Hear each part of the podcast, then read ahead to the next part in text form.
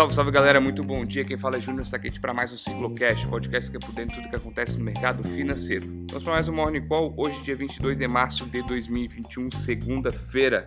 Segundamos, vamos começar uma ótima semana, se Deus quiser. Mas falando um pouquinho do nosso índice Bovespa sexta-feira. Sexta-feira, nosso índice fechou em alta de 1,21 com 116.221 pontos e o volume financeiro negociado de 39,96 bilhões de reais. Com isso, na semana acumulamos alta de 1,81, no mês de março ganhos de 5,62, porém, no ano de 2021, 2021 estamos registrando queda de 2,35. Dólar sexta-feira fechou em queda de 1,51, cotado a R$ 5,48. Hoje os mercados aí amanhecem de maneira mista. Vamos lá? Não, mais ou menos. DAX Alemanha 0,33 subindo, Londres 0,15, Eurostox virou para alta 0,04. E futuros americanos continuam desde a abertura dos futuros. S&P 500 0,23, Nasdaq 0,85 positivo e Dow Jones aí 0,04 negativo. Na Europa houve uma, há uma grande preocupação com a retomada da uma terceira onda de coronavírus por lá, onde faz as ações de, de empresas de turismo caírem. E mesmo assim, as, as bolsas operam entre perdas e ganhos ali, estão todas viradas para ganho no exato momento, há uma hora e meia atrás, mais ou menos, estavam algumas instabilidades. É, esse otimismo aí é causado por Israel. Israel fez a vacinação já praticamente da população inteira, causou a imunização em rebanho e voltaram à vida normal, aglomeros, festas, todo mundo voltando à atividade normal. Isso traz uma esperança tanto para a Europa quanto para o mundo que a vacinação é o único caminho a ser seguido para o fim dessa pandemia. Uma notícia chegou a impactar no, no mercado asiático e impactou também um pouco no mercado europeu. Foi a decisão do banco do presidente da Turquia, Erdogan, Erdogan, desculpa, que demitiu o então presidente do Banco Central após o mesmo aumentar as taxas de juros para controlar a inflação, que já está batendo quase 15%, se não me engano. Já é a terceira vez que Erdogan troca o chefe do Banco Central desde meados de 2019. Com isso, causou estabilidade na bolsa da Turquia e na lira turca. Isso por aqui não terá mais. Isso, olha, acho que um risco hein, depois da intervenção na Petrobras e quem sabe no Banco Central, no, no Banco do Brasil, pudesse haver uma intervenção no Banco Central. Mas isso, graças a Deus, não vai acontecer mais, pois foi votada e aprovada a autonomia do Banco Central no Brasil. Isso é bem positivo. Nos Estados Unidos, o futuro Dow Jones cai um pouco no momento, mas Nasdaq e S&P 500 sobem com as falas do presidente do Banco Central, Jeremy Powell, qual no evento feito pelo Wall Street Journal no final de semana, tranquilizou os americanos quanto à ajuda do Banco Central, a retomada econômica, aquela velha história do pleno emprego, blá, blá, tudo isso.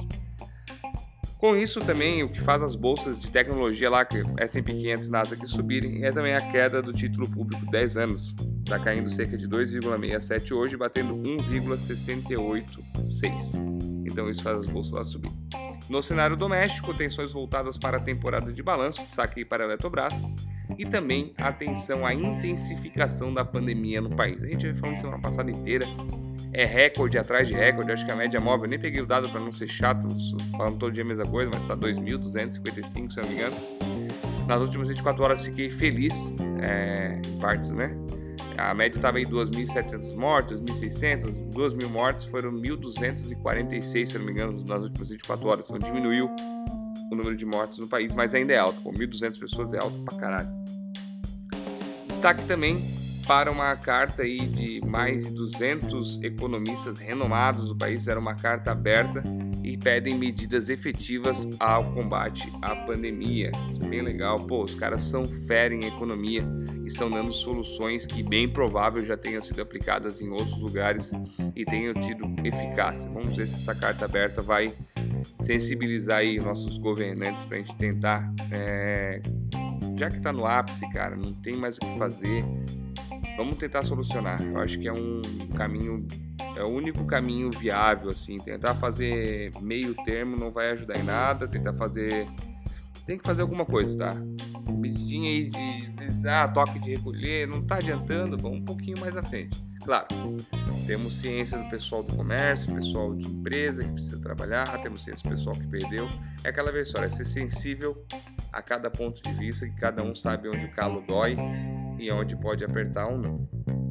O Itamaraty vem conversando com os embaixadores e diplomatas brasileiros em outros países a fim de conseguir a importação daquele kit intubação que está faltando no Brasil inteiro.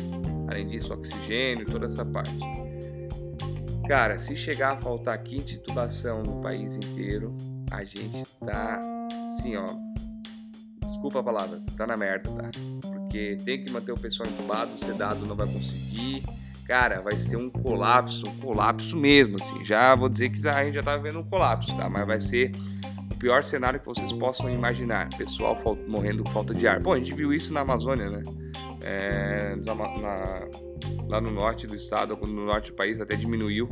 Ah, é um dos estados aí, se não me engano, Amazonas e Roraima, que tem diminuição de casos ali, de mortes também, que fizeram um lockdown muito forte depois do colapso que houve lá, pessoal. Cara, pensa tu morrer com falta de ar, cara.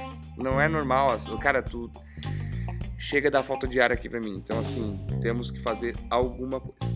Para encerrar, mercado asiático fechou em queda aí, tirando Xangai, que subiu 1,14, Tóquio recuou 2,07, Hong Kong 0,36 e Coreia do Sul uma leve queda de 0,13.